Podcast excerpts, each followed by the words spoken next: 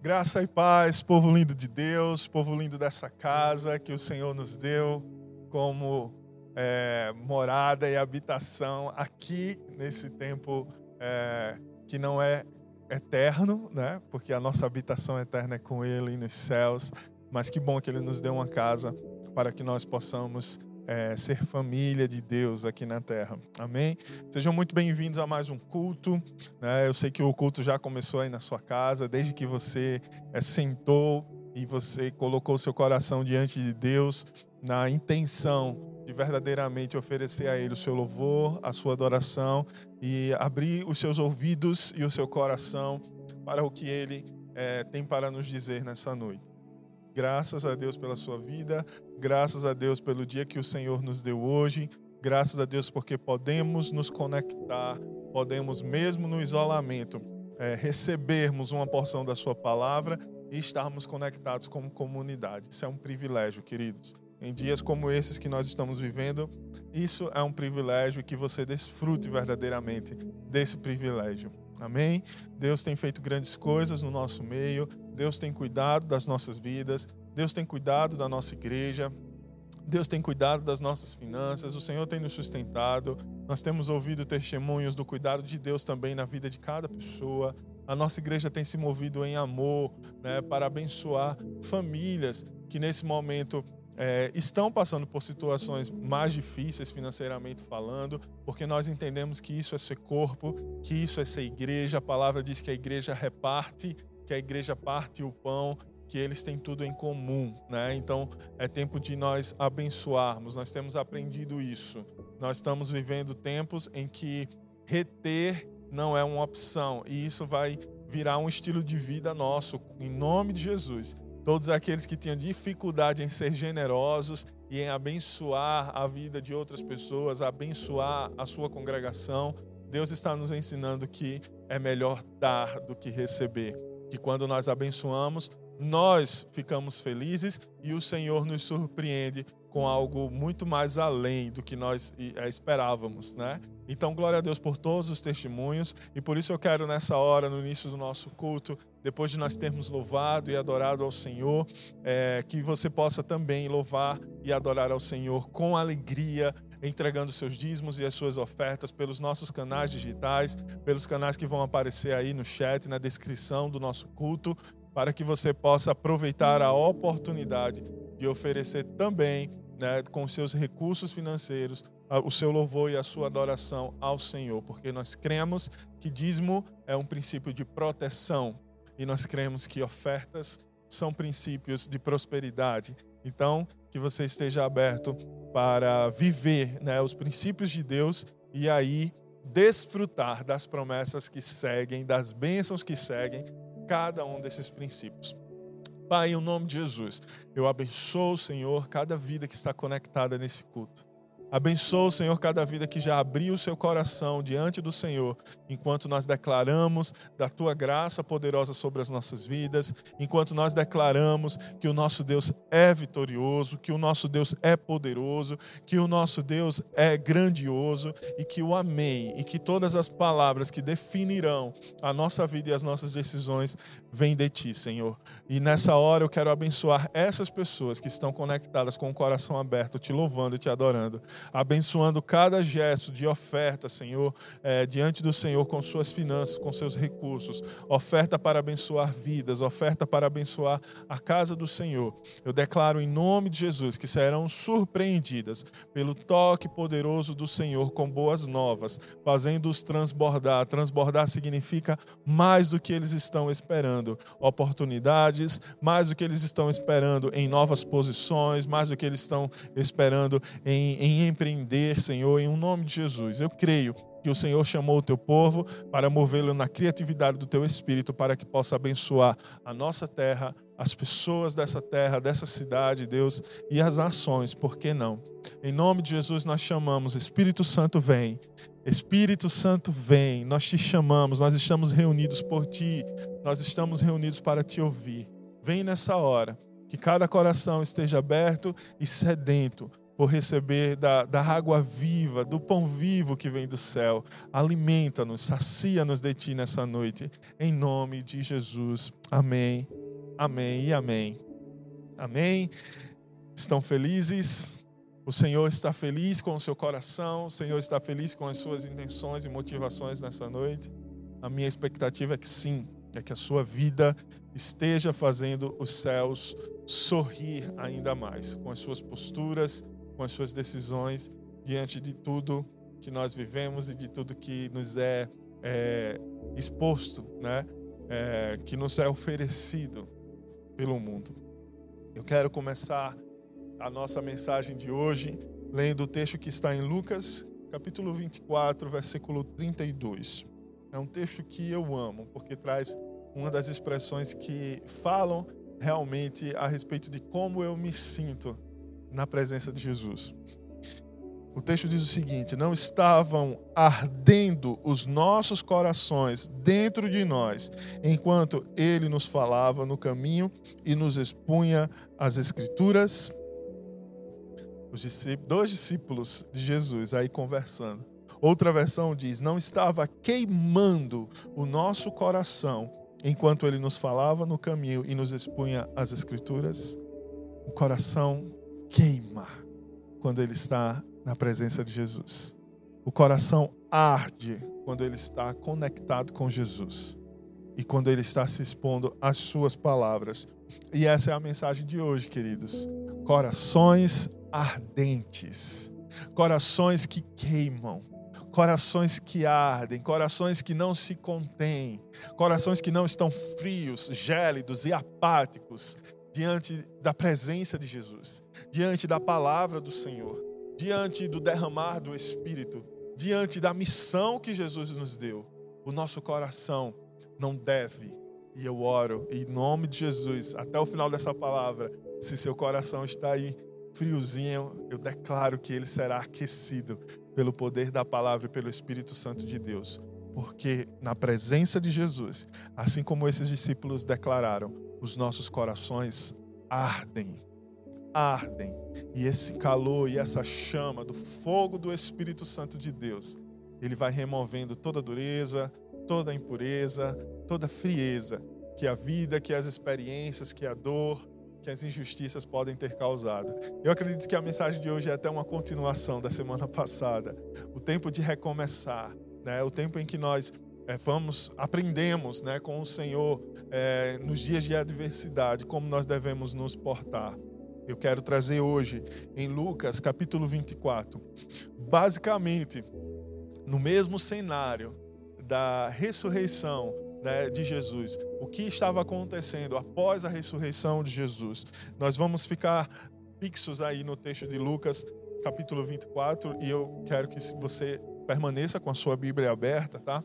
E nós vamos refletir sobre o que estava acontecendo agora, sobre a expectativa, sobre a perspectiva, desculpa, de outro evangelista, né? Nós lemos no domingo passado sobre João, sobre o que João escreveu desse período específico de quando Jesus tinha ressuscitado e os discípulos não sabiam o que tinha acontecido. Agora eu quero que nós meditemos, né, no que Lucas escreveu para nós.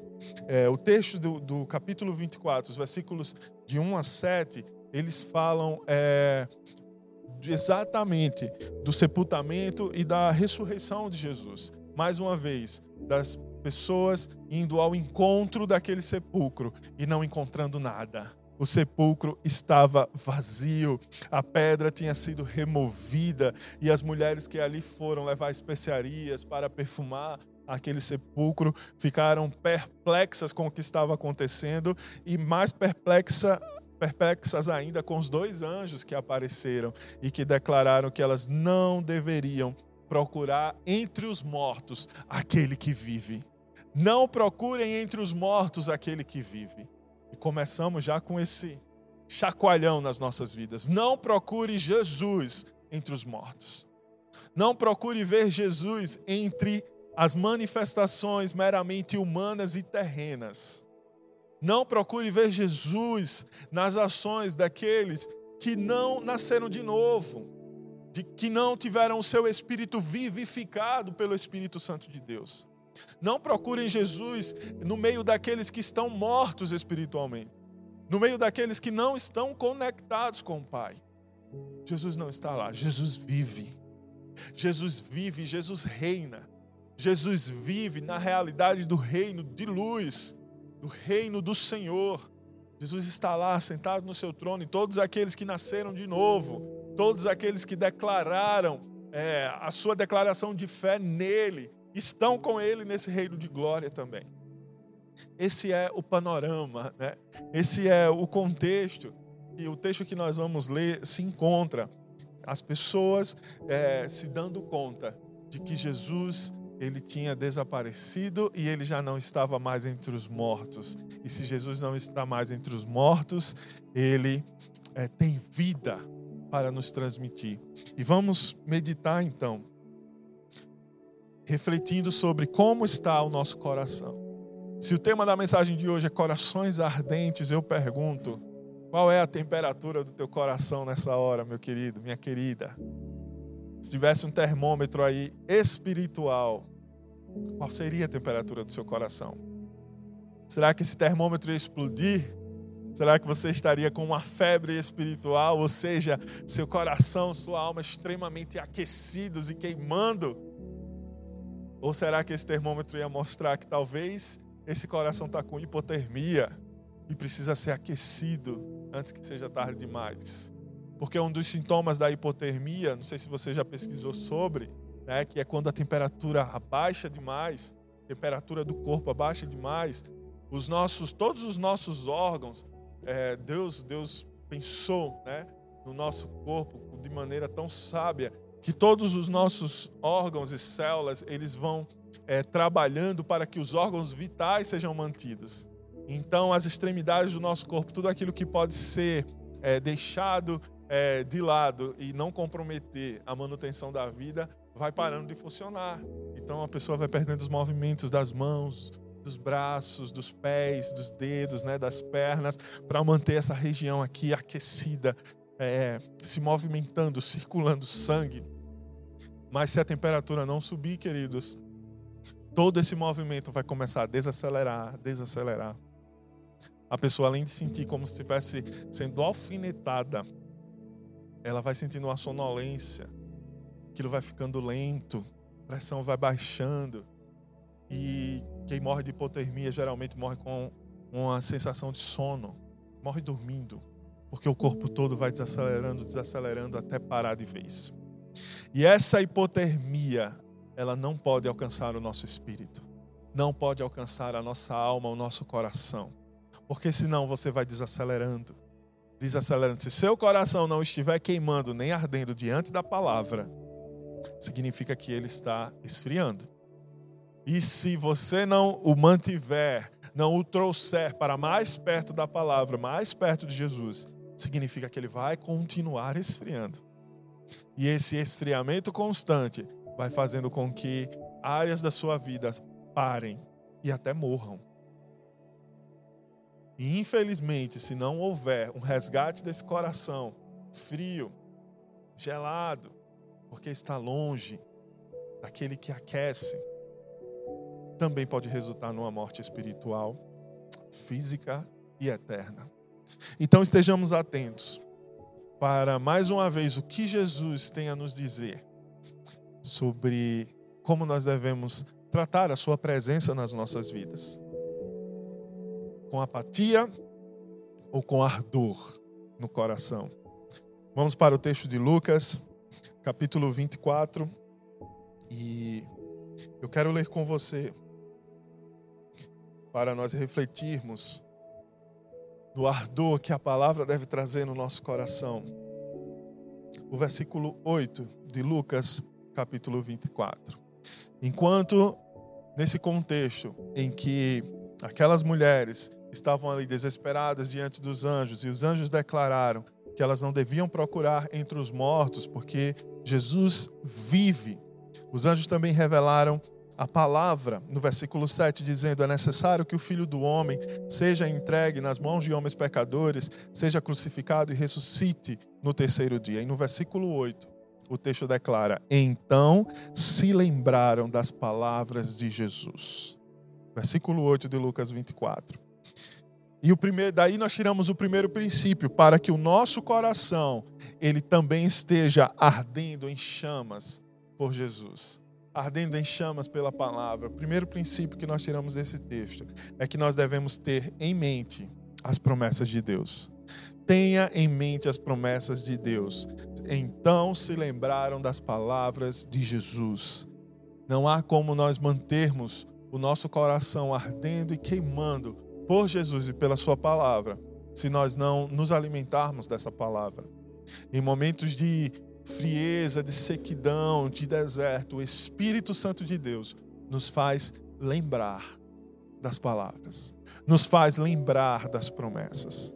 E para lembrar, elas precisam um dia ter entrado na nossa mente. Então tenham em mente as promessas de Deus se alimentem diariamente, como quem busca realmente o pão na hora da fome, que você tenha um horário, que você tenha o compromisso de alimentar o teu espírito com promessas e com palavras. Faça até um exercício é, de ler a Bíblia de uma maneira diferente, talvez marcando agora todas as vezes que você identifica uma promessa de Jesus, uma promessa de que Ele estará com você. Tenha ânimo. Ele está com vocês. Uma promessa de que jamais nos deixaria órfãos. A promessa de que quem beber dessa água jamais terá sede. Grife, marque todas as promessas. Anote em algum lugar especial, no seu caderninho aí de devocional. E que você possa verdadeiramente encher a sua mente com as promessas que a palavra de Deus traz. Porque só aí o Espírito Santo pode te fazer lembrar de cada uma delas. E mesmo que teu coração, naquele momento em que aquelas mulheres se depararam com aquela situação e talvez começaram a entrar num momento de esfriamento, se elas não tivessem base, se elas não tivessem palavras para que pudesse sustentar a sua fé, talvez a fé tivesse diminuído e elas tivessem trocado por outro pensamento, porque pelos olhos elas não estavam vendo vida, mas pelas palavras e pela, pelas promessas, elas poderiam, podiam acreditar que havia vida, que o Senhor, Ele continuava vivendo e se movendo ao nosso respeito. Amém?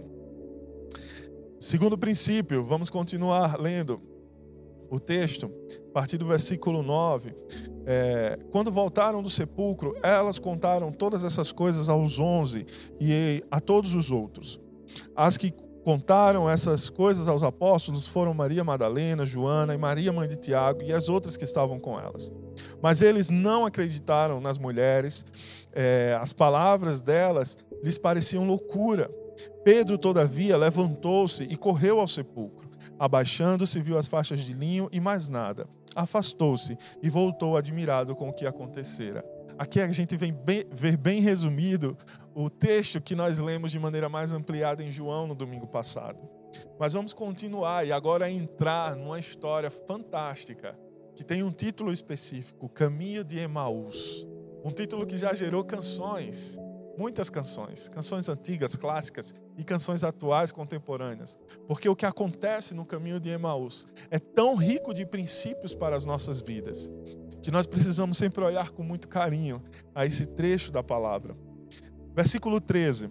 Naquele mesmo dia, dois deles estavam indo para um povoado chamado Emaús, a 11 quilômetros de Jerusalém. No caminho, conversavam a respeito de tudo o que havia acontecido. Enquanto conversavam e discutiam, o próprio Jesus se aproximou e começou a caminhar com eles, mas os olhos deles foram impedidos de reconhecê-lo. Até aí, queridos. E nesse trecho eu quero trazer mais um princípio para que os nossos corações se mantenham ardendo diante da palavra de Deus. Cultive a certeza da presença de Jesus. Nós já vimos que é importante nós termos em mente as promessas de Deus. E uma das promessas é que Jesus disse que não nos deixaria órfãos, não nos deixaria sozinhos, sempre estaria conosco. É, e por isso nós precisamos cultivar essa certeza e essa convicção de que a presença dele está conosco. Ainda que eu não sinta, ainda que eu não veja, ainda que é, as circunstâncias não demonstrem isso. Mas eu preciso me mover na certeza de que a presença de Jesus é real comigo. Os versículos 15 e 16 que nós lemos declaravam que os dois discípulos estavam conversando nesse caminho, discutindo, e o próprio Jesus se aproximou deles, mas eles não conseguiram reconhecer Jesus. Os seus olhos foram impedidos. Não foi permitido que eles reconhecessem Jesus. Mas isso nos traz esse princípio de que nós precisamos trazer sempre a certeza e a convicção de que Jesus jamais nos abandonaria. E talvez fosse esse o sentimento que estava percorrendo os pensamentos e o coração. A Bíblia não deixa claro se foi isso que impediu que eles reconhecessem Jesus. Porque muitas vezes nós achamos que Jesus não está perto de nós. Muitas vezes nós achamos até que Jesus não está nos vendo. E talvez seja por isso que algumas pessoas cometam pecados é, repentinamente, continuadamente. Talvez elas tenham a sensação de que Jesus não as está enxergando. Talvez algumas pessoas mergulhem numa tristeza profunda, né, ou, ou numa ansiedade desesperada, também porque chegou à sua mente, ao seu coração, a ideia de que Jesus não as está enxergando, não está perto delas. Talvez enxergue Jesus bem longe, que não consiga ver nem ouvir o clamor de cada uma delas. Mas deixa eu te relembrar as palavras de Jesus em Mateus, capítulo 28, versículo 20. E eu estarei sempre com vocês até o fim dos tempos. Essas foram umas das últimas palavras de Jesus para os seus discípulos. Eu estarei com vocês sempre, até o fim dos tempos, até que tudo isso acabe, até que essa terra passe até que chegue o tempo de verdadeiramente desfrutarmos de uma eternidade espiritual ao lado do Pai, ao lado de Jesus. Ele está conosco sempre, querido, querida, ele está com você, ele está perto de você. Ah, pastor, mas eu estou numa vida de pecado, numa vida de erro. Querido, infelizmente você só está fazendo com que Jesus presencie esse lado triste das suas decisões. Mas nada do que você faça pode impedir de Jesus estar perto de você, de Jesus estar atento à tua voz, ao teu clamor. Nada pode impedir que ele acesse a mais profunda tristeza, nem o mais sujo dos pecados podem impedir que Jesus esteja acessível ao seu clamor, ao seu pedido. Carregue essa certeza para que teu coração jamais se esfrie ou ele se reaqueça no momento de frieza. Jesus está perto de você. Jesus, a presença de Jesus, te acompanha. Amém? Vamos ao versículo 17. Ele lhes perguntou: sobre o que vocês estão discutindo enquanto caminham? Eles pararam com os rostos entristecidos. Eles pararam com os rostos entristecidos. Terceiro princípio para manter o seu coração ardendo. Renove a alegria da jornada ao lado de Jesus. Renove a alegria da caminhada ao lado de Jesus. Quanto tempo você está caminhando com Jesus? Quanto tempo de fato você é, iniciou o teu relacionamento com Cristo e desde então tem caminhado com Ele, mesmo que tenha seus altos e baixos, mesmo que você tenha momentos em que né, se sentiu mais afastado, mas desde quando Jesus faz parte da tua vida, do teu contexto social, das tuas decisões? Há quanto tempo? E eu te pergunto, essa jornada, essa caminhada, de um, dois, três anos, quinze anos, vinte anos ao lado de Jesus, ela tem sido uma caminhada de alegria? Você tem renovado a alegria de estar ao lado de Jesus, mesmo tendo passado por situações dolorosas, difíceis? A alegria, queridos, de caminhar com Jesus não está só nos dias de bênção, não está só nos dias de conquistas, não está só nos dias em que experimentamos da prosperidade de um pai, de um bom pastor que cuida de nós e nos faz caminhar em direção a passos verdejantes. Mas a nossa caminhada com Deus, a alegria dessa caminhada, também deve ser refletida naqueles dias em que não há né, recursos na dispensa, em que não há recursos na conta bancária, em que não há palavras para serem ditas diante da dificuldade, da adversidade, em que não há o que celebrar, o que comemorar diante de uma notícia que nos coloca para baixo. Mas a alegria de caminhar com Ele, na certeza de que Ele pode transformar todos esses dias nublados em dias de alegria, em dias aonde a Sua presença, o seu sol, os seus raios de vida refugem em nós e nos renovam e nos restauram e nos deixam prontos para continuar essa caminhada. A palavra diz que aqui no versículo 17, os discípulos pararam com um jeito triste. Pararam e os seus rostos estavam entristecidos. Quando achamos que Jesus não está por perto, os nossos rostos eles ficam entristecidos. Quando achamos que Jesus não está nos ouvindo, o nosso semblante muda. O nosso semblante fica para baixo. Quando nós achamos que Jesus não está perto de nós, nós perdemos a paz. Nós entramos no movimento do mundo, nas ondas de influência do mundo, o nosso rosto se abate, como eu falei, a tristeza é evidenciada. E por isso eu quero declarar: não aceite a tristeza como seu estilo de vida, mas faça da palavra, alegre-se no Senhor, o seu estilo de vida. Aqueles que têm a fé como estilo de vida, aqueles que têm a alegria como estilo de vida, eles carregam e eles mantêm a paz. Renove a alegria de caminhar com Jesus. Não existe, não existe melhor companheiro de estrada do que Jesus. Amém? Versículos 18, versículo 18, vamos até o 21. Um deles, chamado Cleopas, perguntou-lhe: Você é o único visitante em Jerusalém que não sabe das coisas que ali aconteceram nesses dias? Que coisas? perguntou Jesus. O que aconteceu com Jesus de Nazaré? responderam eles. Ele era um profeta poderoso em palavras e em obras diante de Deus e de todo o povo. Os chefes dos sacerdotes e as nossas autoridades o entregaram para ser condenado à morte e o crucificaram.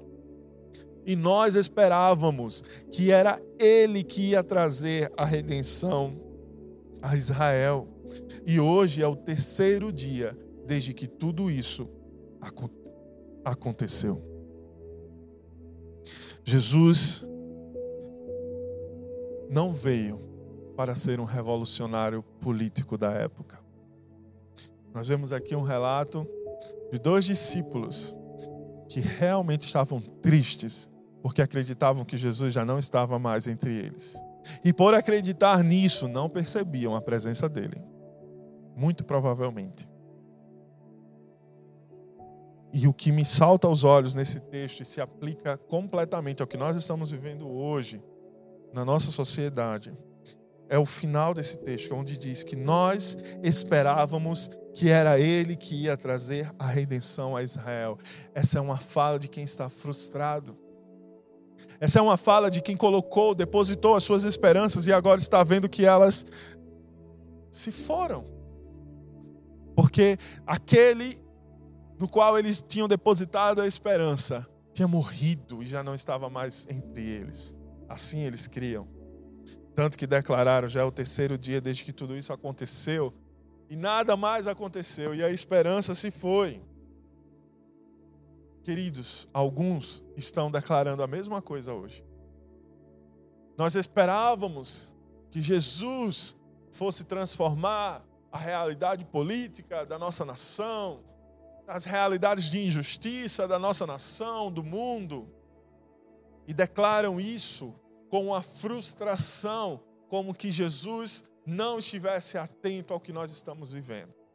Como que Jesus também não estivesse interessado em resolver as injustiças da nossa terra, em resolver né, toda a corrupção, todo o pecado, toda a consequência do pecado na nossa terra. Essa fala aponta desconfiança. porque não percebe a presença de Jesus, perdeu a paz e aí começa a perder a certeza sobre quem é Jesus. E esse é o quarto ponto que eu quero trazer para que o seu coração mantenha-se aceso, mantenha a visão correta sobre Jesus. Mantenha a visão correta sobre Jesus. Esses discípulos estão aqui declarando que as suas expectativas estavam que Jesus talvez fosse liderar um grande movimento político de revolução naquela sociedade. Por acreditarem né, que Jesus era e é o redentor de Israel e de todas as nossas vidas. E eu te pergunto hoje: quem é Jesus para você? Quem é Jesus para você? Mantenha a sua visão correta sobre Jesus. Eu falei disso no domingo passado, estou repetindo isso hoje, porque o Senhor está verdadeiramente nos conduzindo a ter uma visão madura e correta de quem é Jesus. Jesus não veio satisfazer os nossos desejos, as nossas agendas. Jesus veio trazer a realidade do reino de Deus, que é de justiça, de paz e alegria. Jesus nos veio revelar uma lógica que não segue a lógica humana. A lógica da palavra que diz que nós não devemos pagar o mal com o mal, mas nós devemos vencer o mal com o bem e doa quem doer, e com toda revolta e tristeza, se nós queremos andar pelos caminhos do Senhor Jesus, nos declarando cristãos em todo o tempo e acima de tudo e de todos, nós precisamos viver como ele viveu. Nós precisamos viver exatamente como ele viveu. Uma visão correta e não deturpada de quem ele era. Com a expectativa certa de que, mesmo corroendo dentro de nós o sentimento de dor, angústia, revolta, nós vamos obedecer. Na certeza e na convicção de que Ele está conosco. E através do seu amor, do bem que a palavra nos ensina, nós venceremos a todo espírito mal que tem tentado manipular as nossas vidas, as nossas casas, os nossos filhos, a igreja de Cristo, a nossa sociedade. Quando nós verdadeiramente mantivermos a visão correta de quem foi e quem é o Cristo, a visão correta de quem verdadeiramente é o Jesus redentor, nós venceremos todo e qualquer mal, nós aniquilaremos da nossa presença, da nossa terra, a aparência do mal. Porque brilhará através das nossas vidas o bem e o amor de Jesus. Amém? Quinto ponto, queridos, que nós aprendemos aqui. Jamais seja cético acerca dos testemunhos. Jamais trate com incredulidade o testemunho de uma pessoa que declarou ter uma experiência com Jesus. Claro, alinhe esses testemunhos com o que a palavra declara mas não trate com incredulidade os testemunhos. Vamos continuar a leitura no versículo 22. É, Algumas das mulheres entre nós nos deram um susto hoje. Foram de manhã bem cedo ao sepulcro e não acharam o corpo dele. Voltaram e nos contaram ter tido uma visão de anjos que disseram que ele está vivo. Alguns dos nossos companheiros foram ao sepulcro e encontraram tudo exatamente como as mulheres tinham dito, mas não o viram. Não viram Jesus. Os anjos afirmaram para as mulheres: Ele está vivo. Alguns discípulos foram lá conferir, mas não viram Jesus. Outras pessoas né, falaram sobre a ressurreição para esses discípulos. Outras pessoas falaram que tiveram uma experiência sobrenatural e de acordo com a palavra. Se eles tivessem é, confrontado o testemunho dessas mulheres, que foi uma coisa sobrenatural e absurda aos olhos humanos. Enterramos uma pessoa, colocamos uma pedra nesse sepulcro. Alguns dias depois, umas mulheres vão lá, a pedra está removida, a pessoa não está lá, tiveram uma visão de dois anjos. E os anjos dizem: Ele vive. É ou não é uma coisa absurda? Mas A palavra diz que elas se lembraram das palavras de Jesus. Porque Jesus já tinha anunciado que isso aconteceria. De diversas maneiras, ilustradas, literais. Jesus estava preparando seus discípulos com suas promessas. E aquelas mulheres se lembraram. Mas esses discípulos, diante da tristeza, diante da dor, diante da angústia de não ter a presença física de Jesus, mesmo diante de um testemunho que poderia ser confrontado com as palavras de Jesus e que faria todo sentido, porque olha, Jesus tinha nos preparado para esse tempo. Mas mesmo assim, eles trataram aquele testemunho com incredulidade. Eles foram céticos diante de um testemunho que apontava para a vida de Jesus. Muitas pessoas têm testemunhado daquilo que Jesus tem feito na vida delas nesse dia. Muitas pessoas na nossa casa têm testemunhos lindos daquilo que Jesus tem feito em suas casas. E eu tenho falado, coloquem isso nos grupos, espalhe isso nas conexões. Nós precisamos dar vazão aos nossos testemunhos. Nós precisamos dar lugar para que os testemunhos apareçam, porque eles nos fazem lembrar das promessas de Jesus. Os testemunhos nos fazem lembrar das palavras de Jesus. E você acha que Jesus não está fazendo nada na sua vida? Ele está se movendo na vida de tantas pessoas. E será realmente que Jesus não está se movendo na tua vida? Não está produzindo as suas obras, manifestando as suas obras na sua vida também? creia nos testemunhos que você tem ouvido e os seus olhos espirituais, o seu coração voltará a queimar e você passará a enxergar a mão do Senhor, as palavras do Senhor se cumprindo também na sua vida. Porque ele se move na vida dos seus filhos. Amém? Sexto ponto, seja ávido. Deseje a compreensão da palavra, seja ávido pela compreensão da palavra. Vamos continuar lendo o nosso texto, no versículo 25, ele lhes disse: Como vocês custam a entender e como demoram a crer em tudo que os profetas falaram. Não devia o Cristo sofrer essas coisas para entrar na sua glória? E começando por Moisés e todos os profetas, explicou-lhes que const... o que constava a respeito dele em todas as Escrituras. Como eu queria estar presente nessa aula, nessa aula a respeito de Jesus na palavra.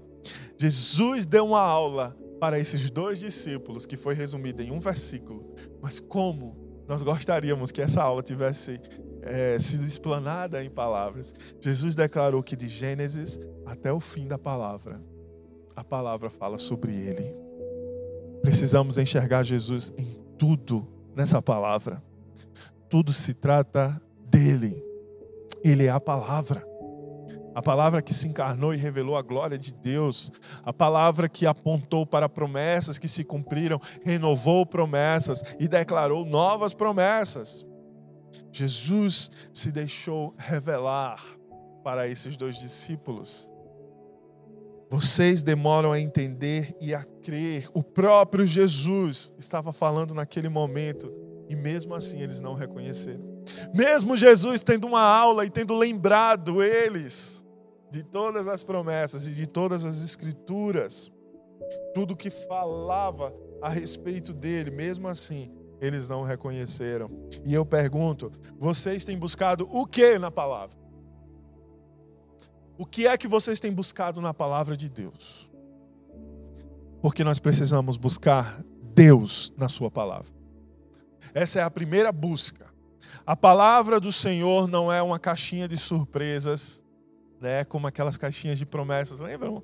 Antigas em que as pessoas puxavam promessas, e que é importante. São textos, né, que carregam promessas de Deus para as nossas vidas, mas não deve ser tratado como uma caixinha da sorte, como uma caixinha de horóscopo, onde você puxa uma promessa e vai ser aquela promessa para o seu dia. A palavra de Deus deve nos apontar Deus e a nossa busca através da palavra deve ser para encontrar o Senhor, para estar mais perto do Senhor, para nos revelar Jesus, para nos revelar a ação do Espírito Santo nos nossos dias.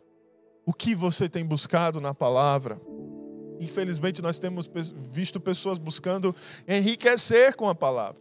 Temos visto pessoas buscando controlar outras pessoas através da palavra. Maridos querendo controlar esposas através da palavra.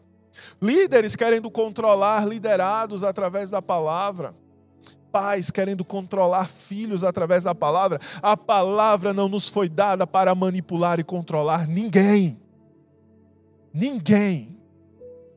A palavra é a resposta para todas as nossas situações, porque ela nos revela a Deus e nos aponta a vontade de Deus para as nossas vidas. E apenas o Espírito Santo de Deus pode convencer uma pessoa de acolher essa palavra e de torná-la vida e atitude. Então não use a palavra para controlar ninguém. Desconfie de quem tem tentado manipular a sua vida através da palavra.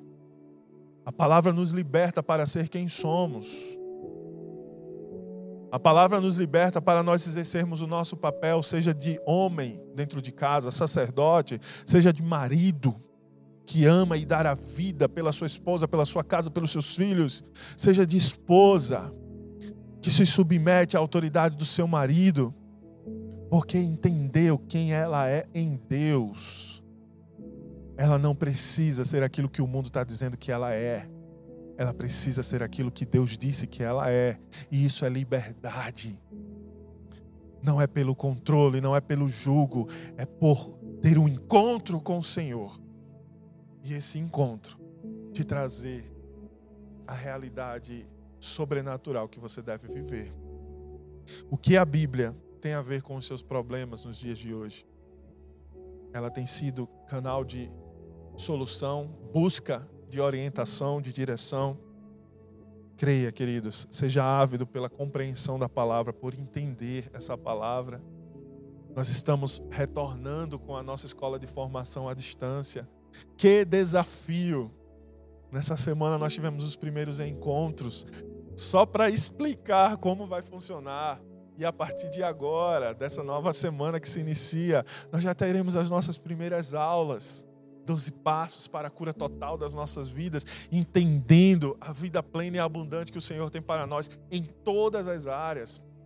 Formação cristã, na base daquilo que é a nossa fé cristã, doutrina da salvação, comunhão com Deus, doutrina do Espírito Santo, uma vida guiada pela palavra de Deus e agora com um novo curso mais profundo, onde nós vamos estar estudando e refletindo sobre justamente como nós podemos aprender mais da palavra.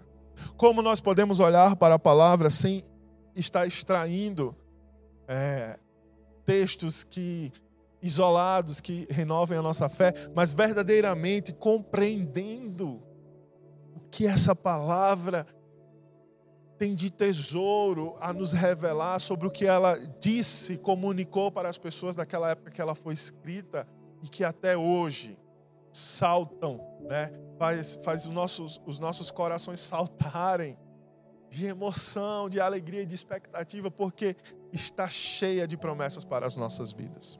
Então, seja ávido em compreender a palavra. Sétimo ponto, vamos ler no versículo é, 28. Ao se aproximarem do povoado para o qual estava indo, Jesus fez como quem ia mais adiante. Mas eles insistiram muito com ele. Fique conosco, pois a noite já vem, o dia já está quase findando. Então ele entrou para ficar com eles. Sétimo ponto: convide Jesus para ficar com você para sempre. E esse, esse versículo, né? Ele virou canções, uma canção bem clássica da minha época. Vou ver se tem gente aí das antigas comigo. Que diz: Fica, Senhor, já se faz tarde. Tens meu coração para pousar, faz em mim morada permanente. Fica, Senhor, fica, Senhor, meu Salvador. Amém? O divino companheiro da nossa estrada, da nossa caminhada. Os discípulos estavam ali, mesmo sem reconhecer, mas aquela presença era tão poderosa, transmitia tanta paz, que eles disseram: Não vá embora. A conversa está tão gostosa, o papo está tão gostoso. Eles insistiram, a palavra diz que eles insistiram. Ou seja, Jesus fez um movimento de que, olha, eu preciso ir, eu vou, eu vou seguir. Mas eles insistiram, fica conosco, já é tarde, fica conosco. E Jesus entrou para ficar com os dois. E eu creio que em algum momento você já insistiu para que Jesus ficasse na sua vida. E se não fez, é tempo, queridos. É tempo de dentro das nossas casas insistirmos, constrangermos a presença de Jesus, do Espírito Santo, com a nossa insistência. Fica, Senhor, conosco. Fica, Senhor, na nossa casa. Tens morada aqui para sempre. Tens um lugar para tu habitares para sempre. Eu sou casa. Eu sou tua casa, tua morada, tua habitação. Fica comigo, fica conosco. Mostre, convide Jesus para ter morada permanente. E eu te pergunto: o quanto será que você tem demonstrado para Jesus que Ele é importante para você? O quanto será que nós temos demonstrado para Jesus que a presença dele é importante para nós? é mais importante do que uma estrutura física, é mais importante do que um som legal, é mais importante do que uma música bem tocada, bem apresentada. É mais importante do que eu ajudar pessoas. É mais importante do que a minha cura física. É mais importante do que o milagre que eu estou esperando. É mais importante do que a provisão, a presença dele comigo, no meu barco no meu quarto, na minha casa, que nunca se aparte de nós. Amém? É isso que manterá o nosso coração ardendo na presença dEle. Oitavo e último ponto. Vamos ao versículo 30. Quando estava à mesa com eles, tomou o pão, deu graças, partiu e o deu a eles. Permaneça em comunhão com Jesus. Esse é o oitavo ponto. Permaneça em comunhão com Jesus. Jesus sentou-se à mesa. Jesus entrou, Jesus ficou. E Jesus sentou-se à mesa e passou agora a ter comunhão. Passou agora a partir o pão. E eu amo esses momentos que nos revelam que Jesus nunca esteve reunido com pessoas para se relacionar com elas ao redor dos altares, dos púlpitos. Jesus estava com as pessoas ao redor da mesa. Jesus escolheu a mesa como um símbolo de comunhão.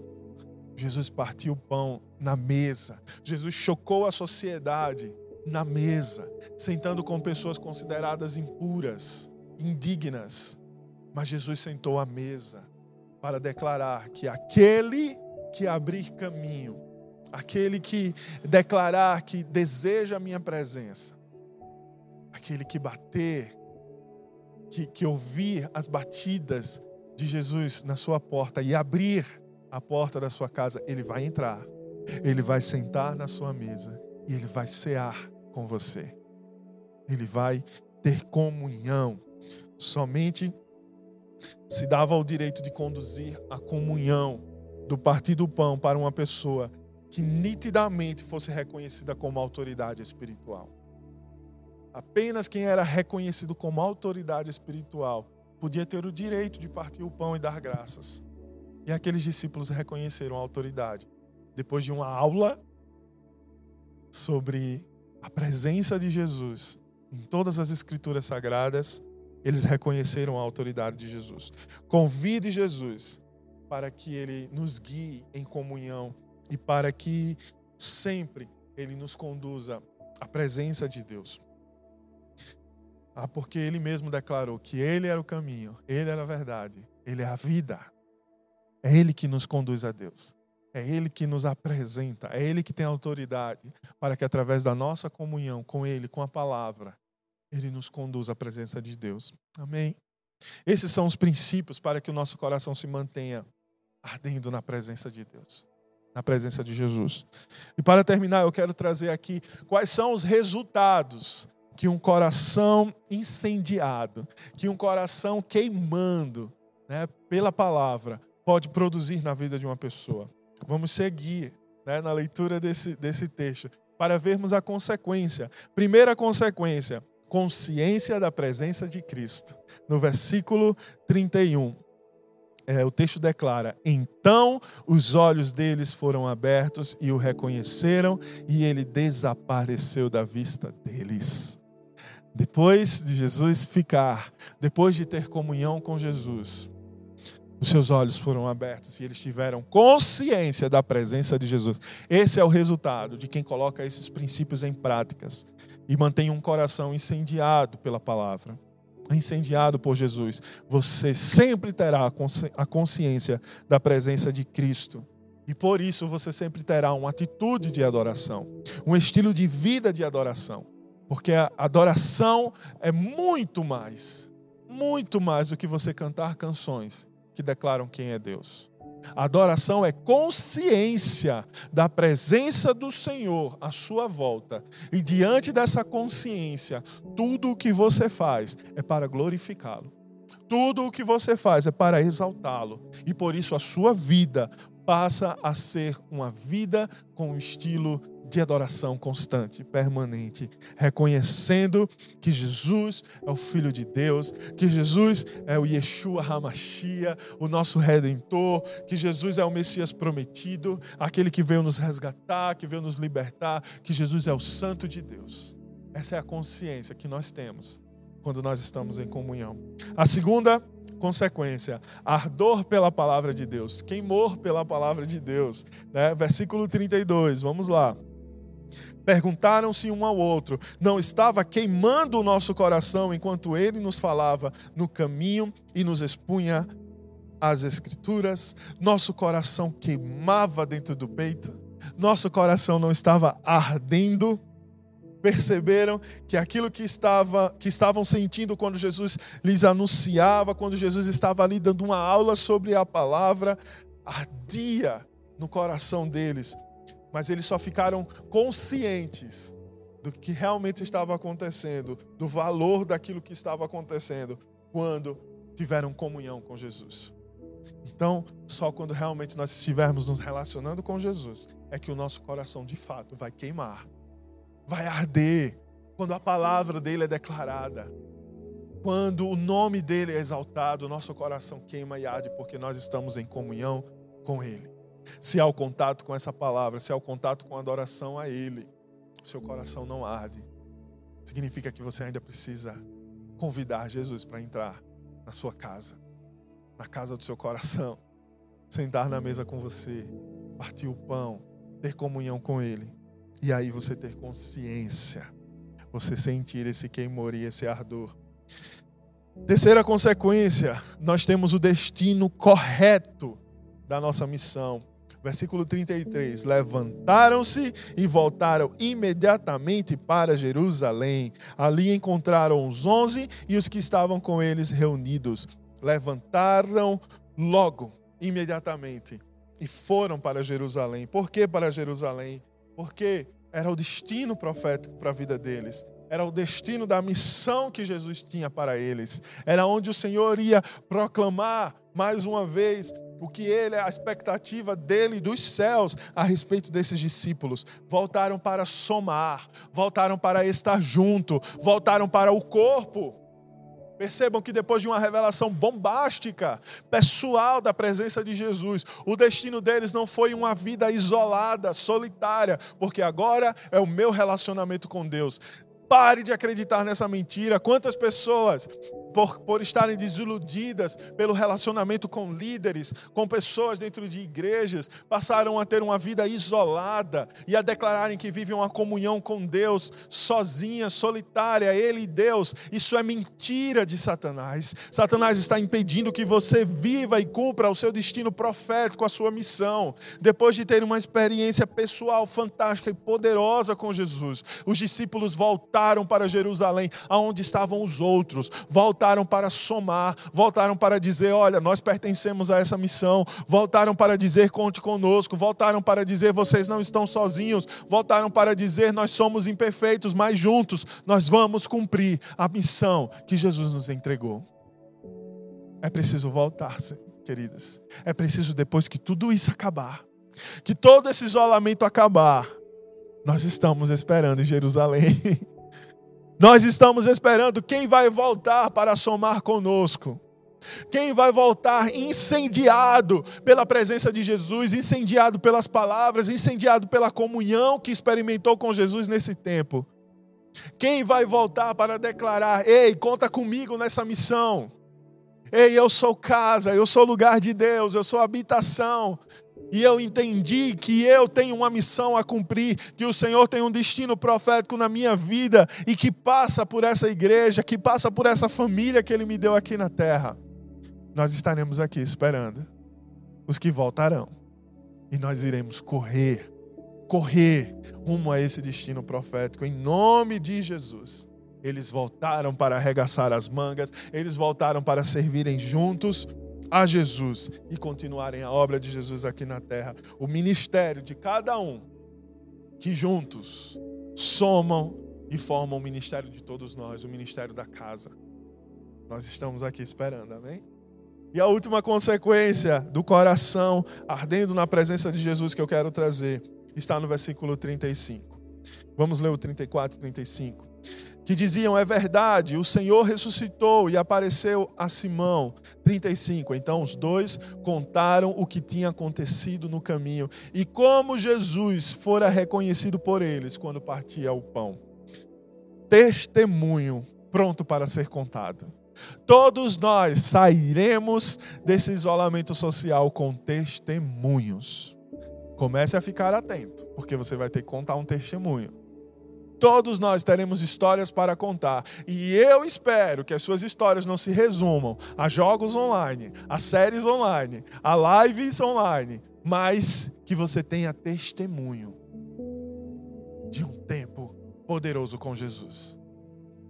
Para contar, para renovar a fé, para juntos somarmos e aumentarmos a nossa fé no nível em que o Espírito Santo vai encontrar um ambiente favorável para derramar poder, para derramar bênção sem medida sobre nós. Amém, queridos? Vamos juntos contar a missão que Jesus nos deixou. Um autor chamado Bill Johnson declarou: o tempo para os corações apaixonados é diferente. E eu quero parafrasear aqui: o tempo para um coração ardente é diferente. Um tempo para os corações ardentes é diferente. Nós não nos movemos de acordo com o tempo cronológico aqui da terra. O nosso tempo é diferente. A gente se envolve com o tempo de Deus, com a agenda de Deus, com o cronômetro de Deus, com a ordem cronológica de Deus. Amém? E vamos fechar essa mensagem com o último recado de Jesus para esses discípulos e para todos os seus discípulos aqui na terra. Mateus 28, versículos 19 e 20. Portanto, vão ou ide e façam discípulos de todas as nações, batizando-os em nome do Pai e do Filho e do Espírito Santo, ensinando-os a obedecer a tudo o que eu lhes ordenei, e eu estarei sempre com vocês até o fim dos tempos. Amém? É por isso que você precisa voltar incendiado. É por isso que o seu coração precisa voltar ardendo de Deus, porque nós temos uma missão para cumprir. E ela será mais leve, mais gostosa, mais poderosa se nós estivermos juntos. Volte incendiado para que nós possamos cumprir o ID de Jesus e obedecer tudo o que ele ordenou, na certeza de que ele sempre estará conosco até o fim dos tempos. Amém. Receba essa palavra com o coração escancarado. E se ele não queimou até agora, a minha oração é que caia fogo do céu aí nessa sala, aí nesse quarto, aí onde você está. Porque Jesus é poderoso para fazer isso, queridos. Amém? Vamos orar? Vamos falar com Jesus? Vamos pedir que ele venha? Vamos pedir que ele fique? Vamos pedir que ele nos revele a sua palavra? Vamos nos comprometer com ele? declarando que nós espalharemos o nosso testemunho, as nossas histórias com Ele, para onde quer que Ele nos envie. Amém? Feche seus olhos. Se você nunca fez uma oração convidando Jesus para fazer morada na sua vida, faça essa oração nessa hora. Convide Jesus. Declare, Jesus, eu abro a minha vida para ti. Eu declaro que eu creio nas tuas palavras. Eu creio que o Senhor está desejoso em se relacionar comigo. E por isso, eu abro a minha vida para que o Senhor entre. Eu abro a minha vida para que o Senhor fique.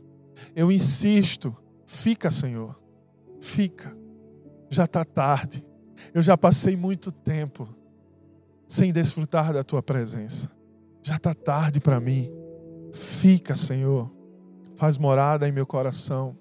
Me ajuda a limpar essa casa. Muda as coisas de lugar. Tu tens liberdade na minha vida. Que o Senhor possa me apresentar Deus. Que o Senhor possa me apresentar o Pai. Que o Senhor possa se revelar para mim. Que o Senhor possa apresentar o Espírito Santo, o conselheiro, o amigo fiel. Fica, Jesus, e faz o meu coração arder conforme essas palavras que eu ouvi, que eu me expus, que eu possa ser um testemunho vivo do Senhor na minha casa, diante dos meus amigos, na sociedade, quando tudo isso passar, que eu possa voltar para as minhas atividades, para a minha igreja, para a família que o Senhor me deu e que está me dando agora, que eu possa me conectar com eles, na certeza de que o Senhor tem uma missão para a minha vida e por isso, eu quero estar incendiado para cooperar com cada um deles, em nome de Jesus. Amém? Eu abençoo a sua vida. Eu abençoo essa oração. Eu declaro que no nome de Jesus, poder do alto virá sobre a sua vida, porque você deu legalidade para que Jesus venha ficar com você. Pai, eu clamo para que no nome de Jesus, o Senhor verdadeiramente faça morada em cada vida. Que no nome de Jesus nós possamos vencer a incredulidade, Senhor, e nós possamos renovar a alegria de estarmos com o Senhor todos os dias. Que nós possamos renovar a paz, que a consciência e a convicção da tua presença nos faz sentir. Que nós possamos nos lembrar dia após dia de cada promessa que o Senhor fez para as nossas vidas. E a principal delas é que Jesus sempre estaria conosco até o fim dos tempos. Obrigado por essa promessa. Nós te louvamos por essa promessa, Senhor. Engrandecemos o teu nome por essa promessa. E ela já é motivo suficiente para que nós não percamos a esperança de que o Senhor está no controle da vida daqueles que te buscam, daqueles que te amam. Obrigado, Senhor, por essa realidade. Em o nome de Jesus, eu declaro que o amor maravilhoso do nosso Deus, a graça do nosso Senhor Jesus Cristo e as doces consolações do amado Espírito Santo está sobre a sua vida. Vão em paz, Deus os abençoe. Se você se conectou conosco pela primeira vez e quer realmente se relacionar com a nossa igreja ou quer retornar o seu relacionamento com a nossa igreja, preencha o nosso formulário e se conecta conosco, que nós teremos um imenso prazer de orar pela sua vida, de entrar em contato com você e de te ajudar a alimentar essa chama. Em nome de Jesus. Amém? Que o Senhor te abençoe e te guarde. Vão em paz, em nome de Jesus.